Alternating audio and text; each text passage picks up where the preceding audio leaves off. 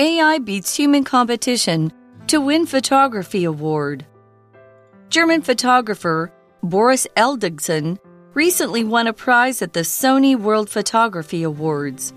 However, he refused the prize because he had used artificial intelligence, AI, to make the winning photo. Eldagsen's black and white photo shows two women from different times. It's the first time AI has won a major photo competition, but it took Eldagsen by surprise. He used AI to make the photo because he didn't know if photo competitions are ready for AI images. Eldagsen's decision has caused a debate about whether images made by AI should be considered photography. Some people believe that AI images are fake photography because they require no technical skill to make. Others believe that AI images can be just as expressive as images made by humans. Therefore, they should be allowed in photo competitions. Eldagsen entered his AI photo to start this conversation about the future of photography. With the beginning of a new AI era, he believes this discussion should happen sooner rather than later. Hello, everybody. I'm Laura. And I'm Sam. And today we're talking about something I'm not very good at. okay. Something hmm. you're not very good at. Hmm, That's Mm, taking photographs. Okay. Mm-hmm. You sure you're not good at selfies and that kind of thing? Oh, but I wouldn't say taking selfies is a skill at Right, photography. okay. Maybe the- the phone can does a lot for good you. selfies. Yeah, and there are so many apps, filters. Filters, yeah.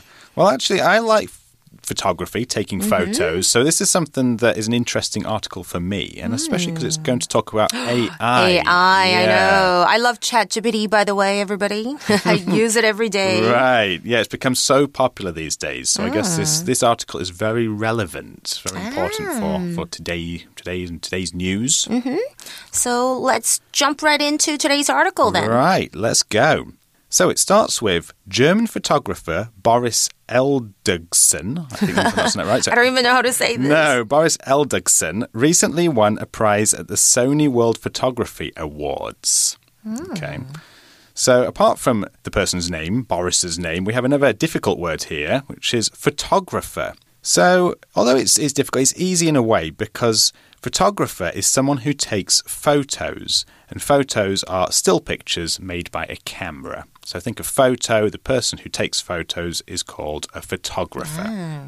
An example would be Tony always liked taking pictures when he was a kid, so he decided to become a wedding photographer after finishing school. Nice, OK。所以课文今天要讲到的呢，嗯，是一个很特别哦。我们先来卖个关子哦。那首先我们要讲到有关摄影哦，德国摄影师这个 Boris Adis 呃 Adixson。This is so hard to say. It is, isn't it? And it's probably in German too, so we're not saying this right. 最近在 Sony 世界摄影奖上获得奖项哦。那当然，German 就是指的是德国的。 它是一个形容词，那它德国这个国家则是 Germany。那我们刚刚提到的是，他是一个摄影师 （photographer）。OK，那摄影我们则可以用 photography。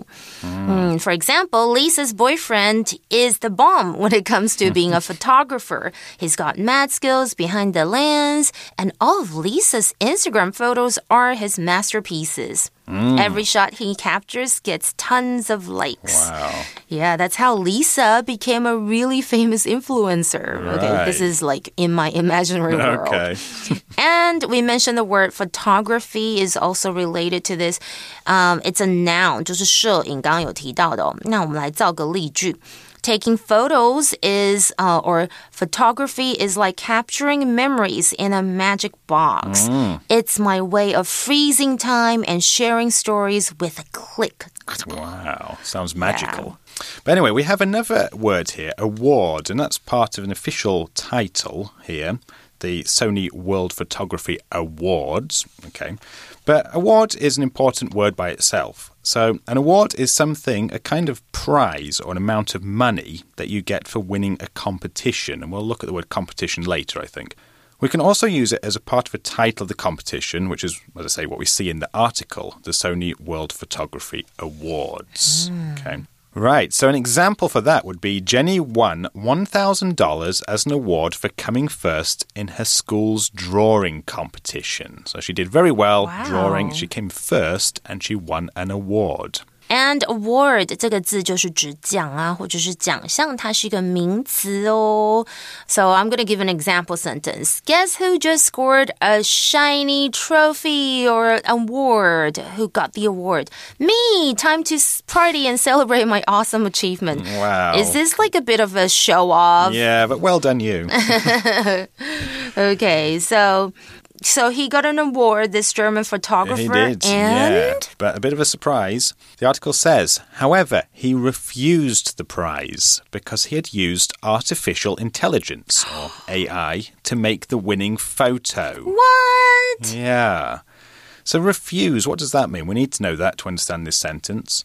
So, here the article uses the word refuse, and this is a strong word that we use to mean that we don't accept something. We don't accept it, therefore we refuse it. Okay, so we could say Ryan's mum refused to let him play video games until he had finished his homework. 然而呢，哇，这个课文的内容真的是令人惊讶的。这是刚刚我们提到得奖的那个德国摄影师，他拒绝了这个奖项，因为他使用了人工智慧，也就是 AI 来制作这张获奖的照片。呢。 Wow, he's very honest, I have to say. Okay, so He is, yes. refuse 是什么呢？有拒绝、接受或者是谢绝这样的意思，它是一个动词。For example, man, getting refused by someone you like can be a real downer. Okay，、被喜欢的人拒绝，真的让人心情很低落。But hey, it's their loss. Just gotta keep your chin up and move on to find someone who appreciates you. Yeah. Okay. And artificial intelligence. Basically, um, the short version is AI. Yeah, we don't really say artificial intelligence. No. That's like so long. So Yeah. we just say AI. And it means 人工智慧. So I wonder what this picture looks like. I have Yeah. to Google this. Yeah, because it's made by AI. Is it going to be a very realistic picture? I don't know. Well, the article says Eldagsen's black and white photo shows two women from different times. Hmm, okay, so hmm, I really have to Google this. Yeah. Eldagsen 的黑白照片展示来自呃两个来自不同时期的女性哦。嗯。So, why is this important? Well, again, the article says it's the first time AI has won a major photo competition, but it took Eldagsen by surprise. Okay. so a little phrase, take somebody by surprise. So, this phrase simply means that something has happened that has surprised someone. So, if your teacher gives you a test to do without warning you about it first, it will likely take you by surprise. 嗯，OK，那为什么这个让人家觉得说很惊讶？因为这其实是人工智慧 AI 首次在一个重要的摄影比赛中获胜哦。 但这个让这个刚刚我提到这个德国的摄影师感到非常的意外。那这里呢，他提到的 "It's the first time"，这里的 "time" 则是指第一次的次回这样的意思哦。那 competition，嗯，大家应该都知道吧，就是比赛的意思，它是一个名词。那我们提到的 phrase "take somebody by surprise" 就是让什么什么感到意外的事。嗯，OK So, moving on with the article, he used AI to make the photo because he didn't know if photo competitions are ready for AI images. 啊，所以他是使用人工智慧来制作这张照片，因为他不知道摄影比赛在应对人工智慧，呃，就是影像方面是否准备好了。 and uh, the article then says Eldagsen's decision has caused a debate about whether images made by AI should be considered photography. That's a good question. Yeah, mm. really, really good question. 对，所以 Edis 呃 Edison，我一直卡住他的名字哦的决定，引发了一场关于 AI 制作的影像是否应该被视为摄影这样的一个 debate，就是辩论哦。Then the article says some people believe that AI images are fake photography because they require no technical skill to make. 嗯 that's a good point, Yeah, right? it Okay. is, yeah. 所以这边我们看到今天的 language in focus 哦，刚刚的这句话，所以我们首先先来讨论一下，呃，让大家来更了解这句话的文法哦。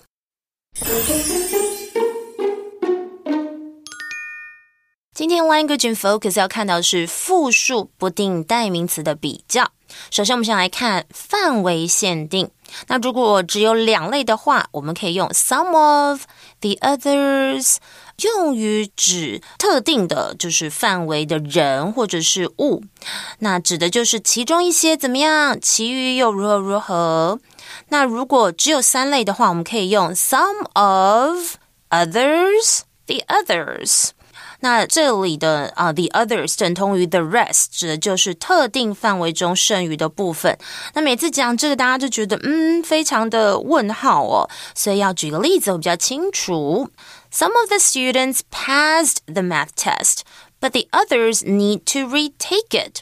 有些学生通过了数学考试，但其他的嗯需要重新考哦。那再来呢，我们来看一下，We have two kinds of cupcakes. Some of the cupcakes are vanilla flavored, while the others have chocolate frosting. I'm getting myself hungry here. OK，我们有两种杯子蛋糕，有些杯子蛋糕是香草口味的，而其他则是巧克力霜的哦。 那第二个我们要看到的是范围不限定哦。那如果我们是用 some others，OK、是用于总数范围没有限定，那仅举例两类的时候，意思就是一些怎么样，另外一些如何如何。OK，这里的 others 等同于 other 再加上复数名词。OK，那这个句型也可以用 some，然后 some 来取代。那如果有三类呢？你则可以用 some blah blah blah others blah blah blah still others。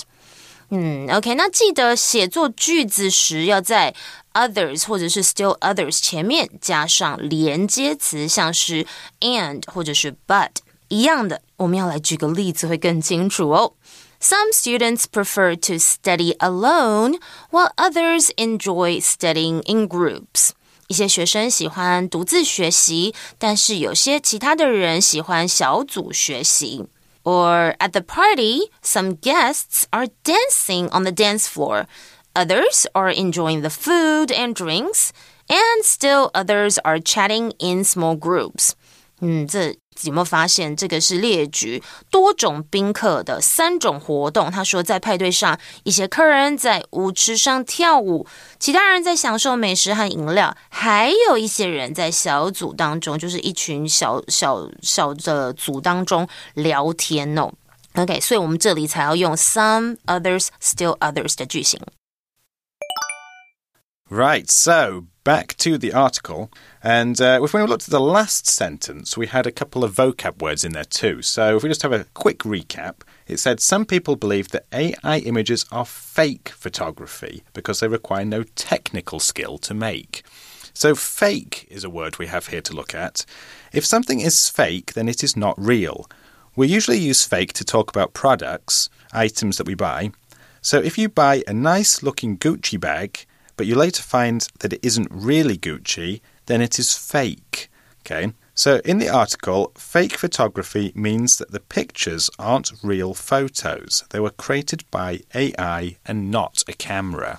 An example would be I think the watch that Gavin bought is fake because the paint is coming off already. Ooh, it's a knockoff. Yeah. OK, fake 是什么呢？就是假的，它是一个形容词哦。 I'm going to talk about something similar. Don't fall for it. That that designer bag is as fake as a three dollar bill. Stick to the real deal, my friend. 所以没有上当，那个设计师包包就像假钞一样假。所以我们要用真货啊，我的好朋友哦。那回到课文是说，有些人认为 AI 影像是假的、不真实的摄影作品，因为他们不需要任何技术性的技巧制作。 And we also mentioned the word technical. We in the do, yes. We have technical. That's our second vocab word with that mm-hmm. sentence. So, technical is used to talk about how much knowledge someone has of a subject, so how much they know about it. So, if you know a lot about something, your technical knowledge about it is very high. It can also mean that you have a very good technique with something. So, an example could be Tommy doesn't have a lot of technical skill when playing soccer, but he does try very hard. OK，technical，、okay, 刚刚有提到说，嗯，可能 AI 不需要任何技术性的技巧、哦。Techniques 就是技巧，它的形容词就是 technical，技巧上的。can you explain all those technical terms in plain English? I have no clue what you're talking about. Yeah, OK. 所以通常我们如果听到有人他在卖弄一些就是专有名词啊、技术的术语，你就可以跟他说：“哈，你可以解释吗？因为我完全不知道你在说什么耶。” Yeah, so sometimes people like to use a lot of difficult technical terms. Uh, I, I'm super confused when they say that. Yeah, I know. Me too, and it's English. Mm. So yes. Right. So the last part of the article says others believe that AI images can be just as expressive as images made by humans. Therefore, they should be allowed in photo competitions. Another good point. Yeah. Right, and we have our last vocabulary word, I think, which is expressive. And when something is expressive, it is able to show lots of feeling and thought. So when we use expressive to talk about art, like photography, we can use it to mean that the artwork shows sadness or joy or some kind of emotion or feeling. So we could say Joey's black and white paintings are really expressive. They show the subject's sadness. 嗯那可以所以其他人认为这个 AI 影像可以让可以像人类制作的影像一样具有表现力哦，因此应该嗯允许他们参加摄影比赛。那这里我们提到的 expressive 就是富有表现力的，它是一个形容词哦。呃，举例来说，In drama class, he's a natural-born actor with his expressive facial expressions and gestures. He can make you laugh cry, and feel every emotion in between them.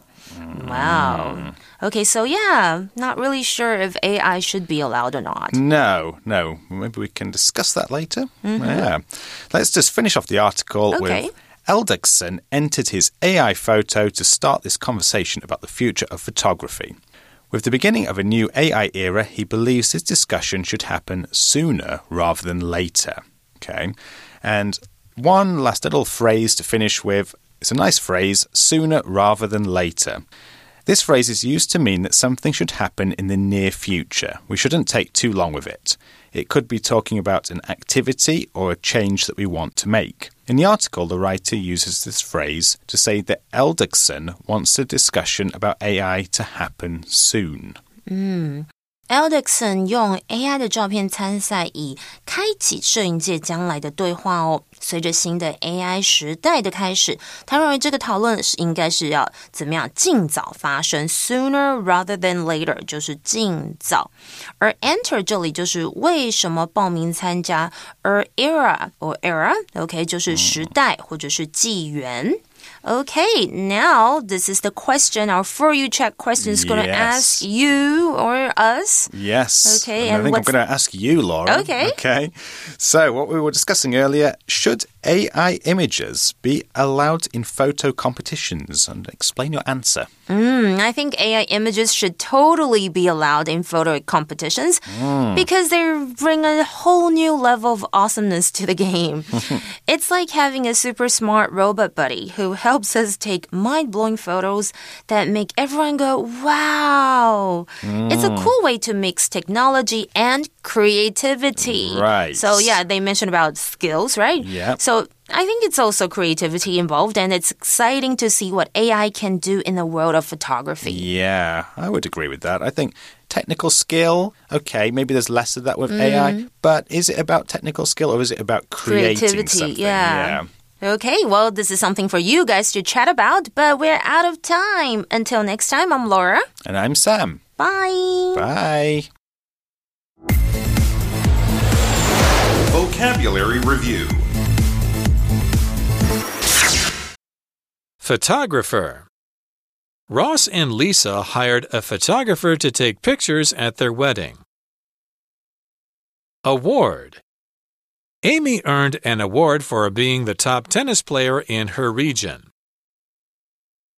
Refuse Jenny refused the offer to stay for dinner because she had other plans for the evening.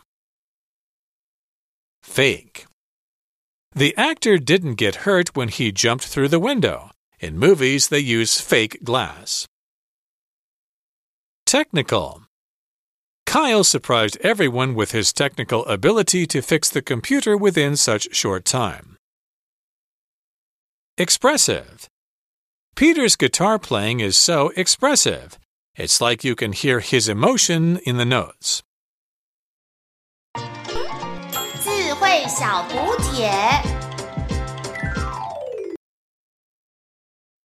Artificial intelligence. AI Competition. Era. Era